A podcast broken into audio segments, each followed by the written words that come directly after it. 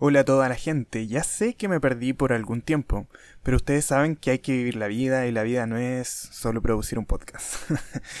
El día de hoy vamos a hacer un resumen de un libro que me han pedido mucho. Si quieres pedirme un resumen de algún libro, vos dale más, no le doy color. Háblame al Instagram arroba libros para inversores. El libro se llama Leones contra Gacelas, de José Luis Cárpatos, y lo haremos en dos episodios. Uno, centrado en la parte más teórica de lo que es el análisis técnico, Ojo, insto vehementemente a que puedas leer este libro si te interesa ese apartado, porque hay muchas cosas de las que no voy a poder hablar por tiempo acá. Y un segundo episodio en donde vamos a hablar sobre las nociones del análisis fundamental y cómo complementar ambos temas.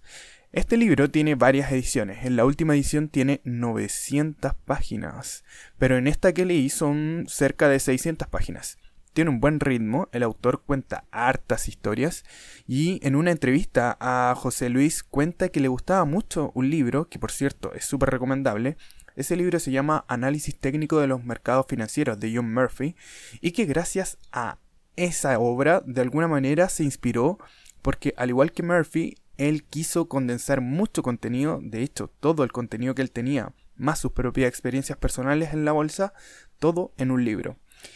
Este libro que vamos a resumir está estructurado en ocho partes que abarcan experiencias personales, errores frecuentes para no caer en ellos, análisis técnico y análisis fundamental, futuros y opciones, sistemas automáticos de especulación, psicología del trading y una materia de la que no existe actualmente ningún manual que, que profundice mucho en ella, que serían las pautas estacionales bursátiles.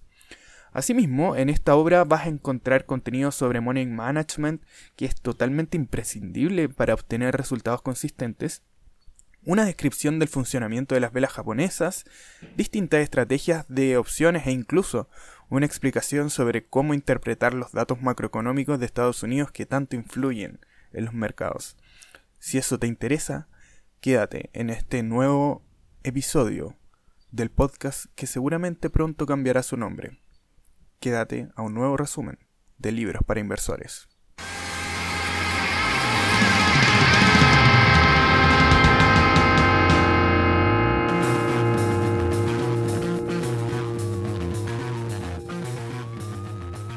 Hola y bienvenidos al podcast Libros para Inversores.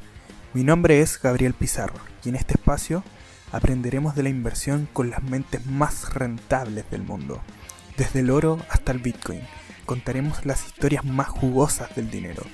Las burbujas van a explotar y hay que aprovechar, porque de seguro nuestro dinero con este conocimiento se va a apreciar. Acompáñame en este hermoso camino hacia el tan anhelado éxito financiero. Voy a contarte todas las claves que necesites en el mundo de la inversión. Con palabras sencillas te daré los pasos a seguir para que apliques todos los consejos que nos dan estos valiosos libros. Búscanos en nuestras redes sociales, en nuestra página web y escucha los resúmenes de los libros de forma gratuita. Y así pavimentaremos el camino a ser inversores inteligentes.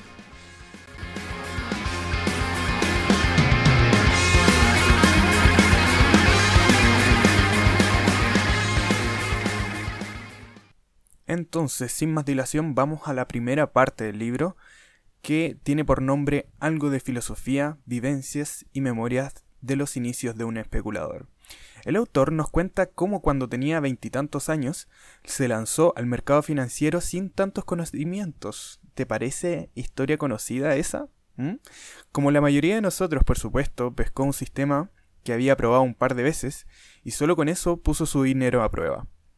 Era una gacela, tierna y jugosa, lista para ser probada por estas grandes firmas institucionales a las que el autor llama leones. Adivina qué pasó. Ganó, pero por pura cuea, como decimos acá en Chile, solo suerte.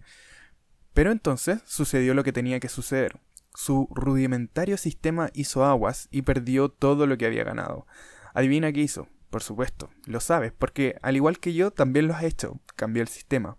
Una y otra vez, cada semana, ya casi no le quedaba nada, hasta que, un viernes de 1987, vio lo que muchos no vieron una sobrecompra en el Dow Jones y puso todo lo que quedaba en opciones a la baja contra el SP500. Para el lunes volvió a respirar. Ese fue el lunes negro del 87. El secreto de un trader con éxito. Después de contarnos su historia de trabajo, donde estuvo mucho tiempo en un banco, llegó a ser director regional del mismo, y con todo el poder y responsabilidad que tenía, por supuesto, al igual que todos nosotros, iba a llegar el momento donde necesitaría tener esa tan ansiada libertad que todos queremos, sin jefe y todos esos típicos eslogans que nos dicen cuando nos venden un curso, ¿o no? Luego de un tiempo tuvo un mentor. Ese mentor vivía del mercado de valores y se dedicaba exclusivamente a ello. Le mandó un video a José Luis para que viera lo aburrido que era su trabajo, pero aún con eso, obviamente, vivía bien. También lo instó a que dejara el banco, ya que según él no puedes vivir de tus hobbies. Lo obligó a aprender a jugar blackjack y según él aprendió a contar cartas al estilo de la película 21 Blackjack. ¿La has visto esa? Muy hollywoodense, aunque a mí igual me agrada, la verdad. El secreto del trader con éxito es, no hay fórmula mágica.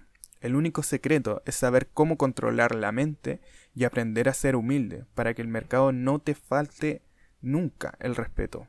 Si quieres saberlo todo, sencillamente eres hombre muerto. Y en el capítulo que se titula Solo sé que nada sé, te dice que para ser un trader profesional o semiprofesional se requiere de dos cosas. Una, mentalizarse de que con ello uno no se va a hacer millonario. Claro, obviamente puedes vivir bien, pero no te harás asquerosamente rico como en el lobo de Wall Street. Y que lo más importante es la psicología. Y es que aunque algún gurú de Wall Street dejara su costosa fórmula mágica, lo más probable es que el 90% de los que recibieran esos conocimientos seguirían perdiendo por su inadecuado estado mental frente a las operaciones. Son claves tan sencillas y tan difíciles. La mayoría de la gente es perdedora a largo plazo, por lo que no debería asombrarte si tu análisis que está bien hecho tiende a ir en contra de la mayoría. Así que tranqui con eso. El segundo punto nos dice que es importantísimo operar en demo y no en real, que tienes que practicar tu estrategia. Como tercer punto nos dice que hay que comenzar con poco dinero en real. Y el cuarto punto, con el quinto, debería ser cuando con esa pequeña cantidad que comenzaste a ganar en real comiences a ganar dinero mes a mes, puedes ir subiendo la cantidad en que invierte. De hecho, así lo estoy haciendo yo ahora. Y el último es que sería que el problema es que te tomará mucho tiempo, pero si haces lo contrario, te va a costar mucho dinero. ¿Cuál prefieres? te pregunta José Luis. ¿Tú cuál prefieres? Dímelo, dímelo. Están los leones, por un lado, que son los inversores poderosos, aquellos que manejan tanto dinero que pueden llegar a manipular los mercados como quieran, y el resto, como tú y como yo, somos gacelas, el pequeño inversor, carne fresca de primera calidad para ser devorada por el león hambriento. En el apartado de las alcantarillas del sistema, nos cita un estudio que nos dice y se llama, en realidad, ¿dónde están las mansiones de los accionistas? Se investigó a 488 CEOs de las empresas del SP500. Me gusta decir esa palabra, CEO. Y el estudio concluyó a que la casa media del presidente de una compañía del SP500 tiene 1.600 metros cuadrados, 11 habitaciones y 5 baños. Su precio es de media de unos 3 millones de dólares. Un 44% la financiaban con préstamos y un 32% con ventas de sus acciones de su compañía. En 2005, los valores de las compañías cuyos presidentes vivían en las casas más pulentas lo han hecho de media un 3,3% peor de los que viven por debajo de la media. Y obviamente, claro, si te dedicáis a gastar plata en mejorar tu casa, no vaya a estar precisamente concentrado en venir e invertir tu tiempo y tu dinero en que tu empresa mejore. Y los que están en las casas más grandes, como mínimo de 3.000 metros cuadrados, lo hacían hasta un 7% peor. Imagínate eso, chanchihuahui. Vamos a la parte 2, que es una parte interesante, que es aprendamos de los errores de otros. Aquí nos van a contar varias historias. La primera es la historia de los hermanos Hunt. La familia Hunt era una de las más ricas de Estados Unidos a comienzos de los años 70. En aquel entonces habían rumores de guerra, por lo que los inversores volcaron todo su dinero a los metales preciosos por la posible inflación, tal como pasa ahora con el oro. Si no te has dado cuenta, revisa el precio del oro, los gráficos. Pero en ese tiempo el inversor particular no podía comprar oro, por lo que la plata era el metal elegido para invertir. Fue tanto lo que compraron los hermanos Hand que hicieron que el mercado subiera montones. Llegaron a acumular, imagínate esto, 200 millones de onzas de plata, lo que suponía la mitad de la oferta mundial es una asquerosidad, es mucho. Imagínate que las primeras posiciones las comenzaron a adquirir a 2 dólares la onza y terminaron en más de 50 dólares la onza. Sus últimas posiciones fueron a principios de 1980, pero la historia lamentablemente terminó mal, porque aquí estamos aprendiendo de los errores del otro, ¿cierto? El 27 de marzo del 80 cayó desde los 22 dólares la onza hasta menos de 10 dólares. Los hermanos Hunt fueron archi mega ultra mega millonarios sobre el papel, pero terminaron inevitablemente en la bancarrota. Y al igual que ellos, todos los traders que promediaron a la baja su precio en la plata quedaron arruinados. En 1988 todo terminó con una condena judicial contra los hermanos Hunt por manipulación de los mercados. Triste historia, ¿cierto? Vale, vamos a otra historia súper interesante que a mí me gusta muchísimo esta, que es la increíble historia de Long Term Capital. Dicen que era el sistema perfecto. Esta historia ya nos demuestra a todos que el sistema infalible en el trading no existe. Definitivamente no existe. Vas a tener que perder para ganar, inevitablemente. John Meriwether creía en la fractalidad y con eso creó Greenwich, un fondo que luego se convertiría en Long Term Capital. Era considerado un genio de Wall Street. Imagínate a expertos de todo tipo reunidos para que sus conocimientos confluyeran en el proyecto que haría un fondo matemáticamente infalible. Déjame intentar explicarte cómo hacían parte de sus inversiones. Ellos apostaban al arbitraje. Por ejemplo, en los mercados de bonos, si detectaban una prima de determinada compañía que cotizaba 0,5% más barato que la media histórica de los bonos a 30 años, compraban de un lado y vendían de otro, intentando que esos 0,5% de diferencia se cerrara. No sé si me entiendes bien.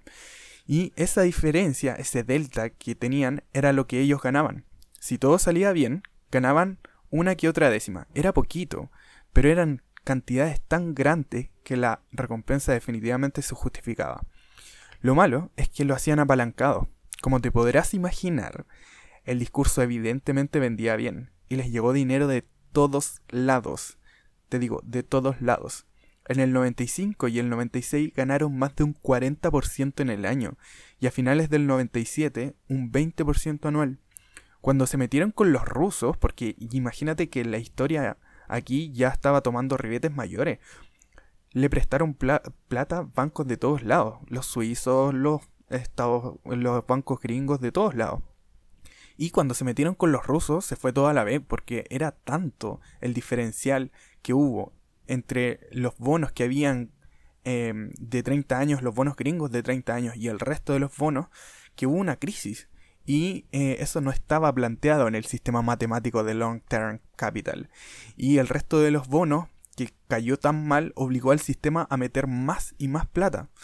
El final triste es que en el año 98 el fondo perdía un 50% y junto con él todos los bancos que confiaron en esta empresa.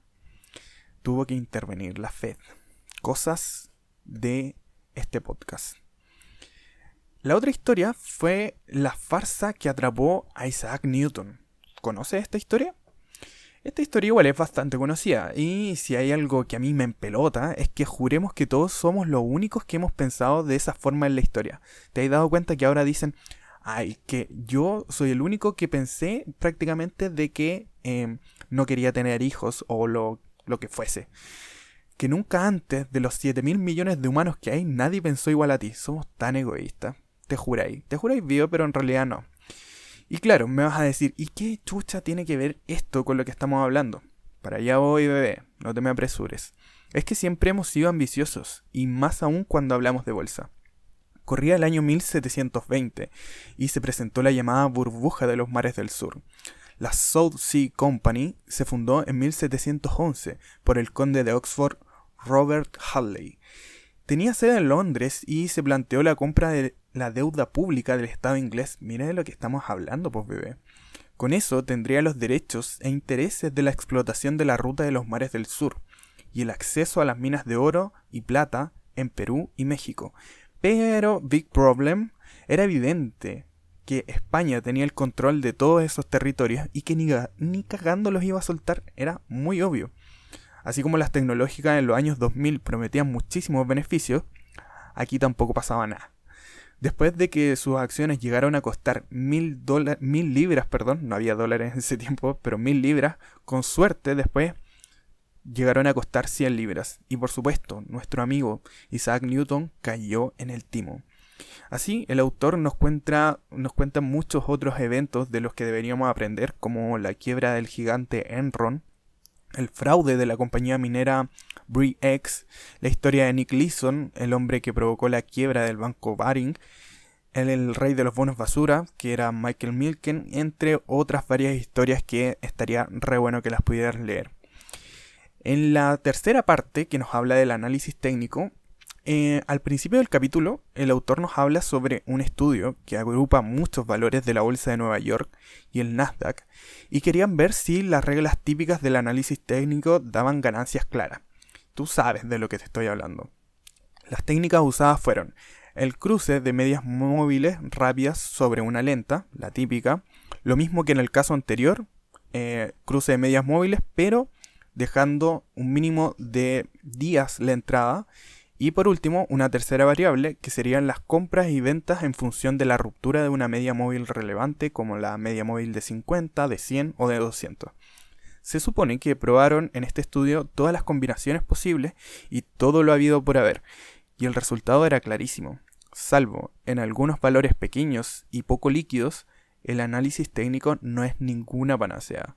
Como probablemente tú ya lo sabes, el análisis técnico lo basa todo en el precio o la cotización del activo. El objetivo del analista técnico será siempre determinar los precios de entrada y salida. La herramienta fundamental es el gráfico o el chart. Eh, de ahí viene la palabra del chartismo y estas bolas locas que dicen. Según los parámetros técnicos, no importa la temporalidad. Si tus velas son de día, horas o de 5 minutos, en teoría da lo mismo. Y en el, gráfico están recogidos todos los miedos y las euforias de los mercados, porque en realidad lo que estás viendo delante de tu pantalla precisamente es eso, el sentimiento de las personas que participan en el mercado.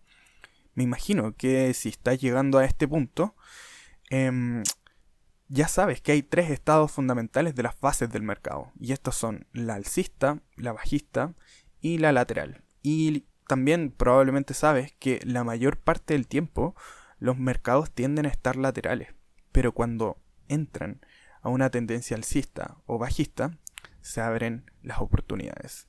Todo lo que debemos hacer es identificar cuándo se inicia una tendencia y subirnos a ella. Ese es el primer concepto fundamental. Mira, vamos a hacer un ejercicio. Cierra los ojos. Sé trader y sígueme la corriente. La acción del precio define como una tendencia alcista cuando ves máximos cada vez mayores y mínimos cada vez mayores. Dibújalo eso en tu mente. Dale, dale. Por tanto, si trazamos una línea recta a través de los mínimos de esa tendencia y el precio rompe la línea recta trazada, es muy probable que esa línea se rompa, ¿cierto? Vale. Después de esa visualización maravillosa, puedes abrir tus ojos y comenzar a ganar dinero. no, ya en serio. En el libro nos nombran las seis teorías de Dow. Sí, ese Nakito, el que inventó el Dow Jones y que había salido en otros resúmenes de este podcast, si no me equivoco, en el de Peter Lynch, Un paso por delante de Wall Street, creo, no me acuerdo bien, pero anyway, aquí están las seis reglas de Dow. La primera regla es que el mercado tiene tres tendencias. La primaria, o principal, la secundaria, que serían los rebotes correctivos o las correcciones que tiene dentro de esa misma tendencia y que van en contra de la tendencia, y finalmente una tendencia intradía que es relativamente el caos al que todos hemos entrado cuando estamos haciendo trading intradía. Eh, la segunda sería que las medias son la herramienta de información principal porque resumen todas las demás. ¿Dale? La tercera es que las tendencias principales tienen tres fases a su vez. Una fase de acumulación, una fase intermedia y la fase de distribución. Y tranqui que eso lo vamos a hablar más, más adelante, probablemente en el próximo episodio. Em, la cuarta sería que las medias industriales y de ferrocarriles, estos eran los únicos dos índices que existían antes por si acaso, deben confirmarse entre sí. Entonces Dow decía de que si las medias industriales y de ferrocarriles, o la de los dos índices, o por ejemplo puedes asociarlo a si es que el SP500 va alcista y el Nasdaq va alcista, se puede decir y confirmar que la tendencia del mercado es alcista. Parece lógico, obvio, pero em, son reglas.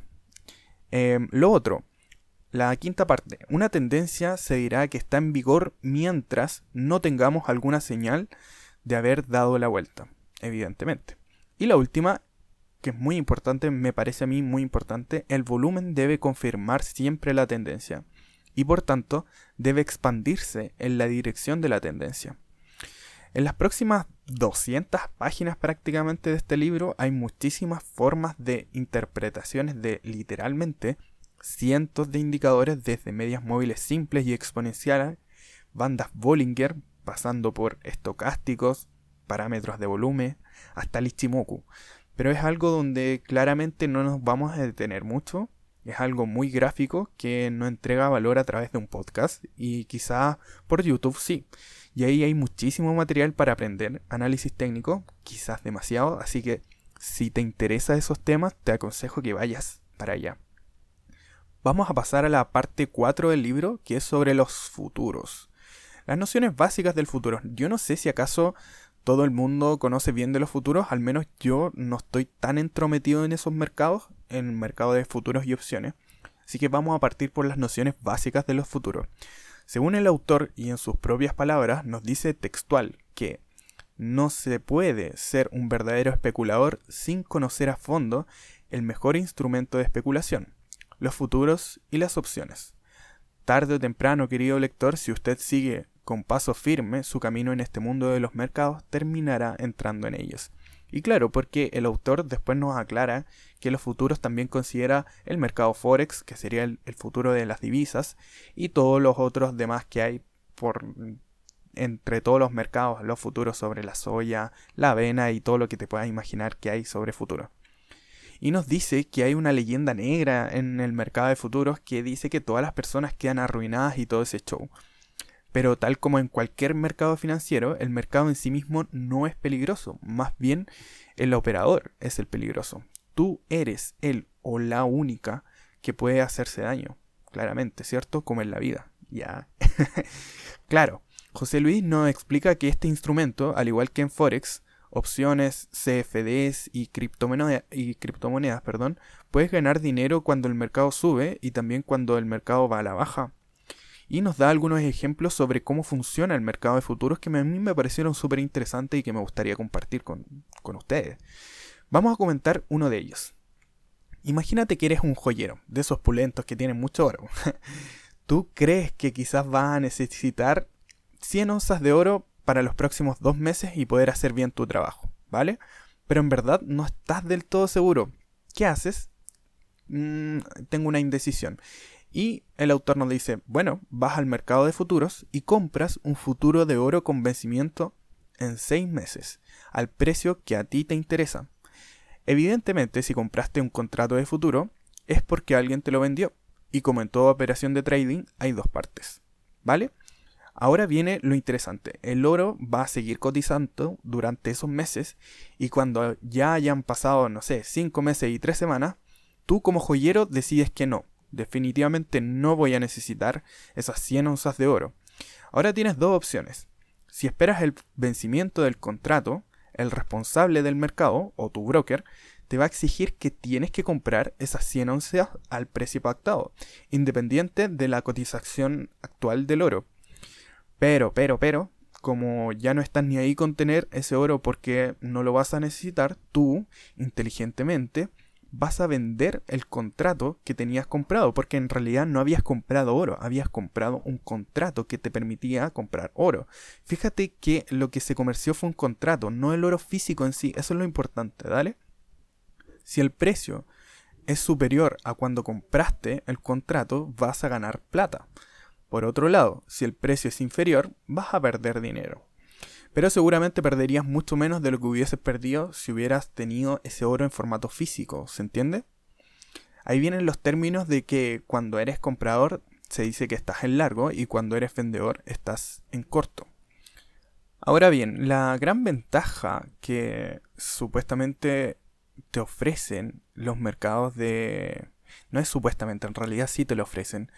Eh, la gran ventaja por el que muchas de las personas operan futuros es el margen de garantía.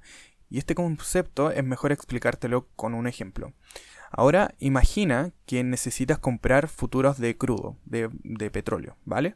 Supongamos que compras o vendes mil barriles de crudo con una cotización de 20 dólares por barril. Serían 20 mil dólares en total, ¿cierto?